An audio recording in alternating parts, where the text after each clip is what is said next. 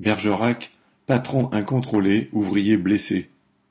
Le 4 août à Bergerac en Dordogne, plusieurs explosions ont secoué la poudrerie Eurenco, blessant huit travailleurs, dont un grièvement. Un accident grave sur ce site classé Céveso seuil haut entre guillemets s'était déjà produit en 2013. Le maire, LR et la préfecture se sont empressés de rassurer la population voisine. Mais en fait, ils laissent le patron de la poudrerie faire ce qu'il veut. La commission de suivi de ce site ne s'est pas réunie depuis 2018 et l'entreprise n'a jamais transmis les documents au sujet des risques et outils de prévention pourtant requis par la loi depuis la catastrophe d'AZF il y a vingt ans.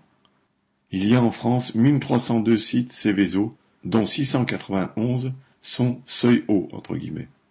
Or, les pouvoirs publics ne contraignent pas sérieusement les patrons à la transparence. Ils ne l'ont pas plus fait à Rouen avec l'incendie de Lubrizol en 2019 qu'à Bergerac à présent. Correspondant Hello.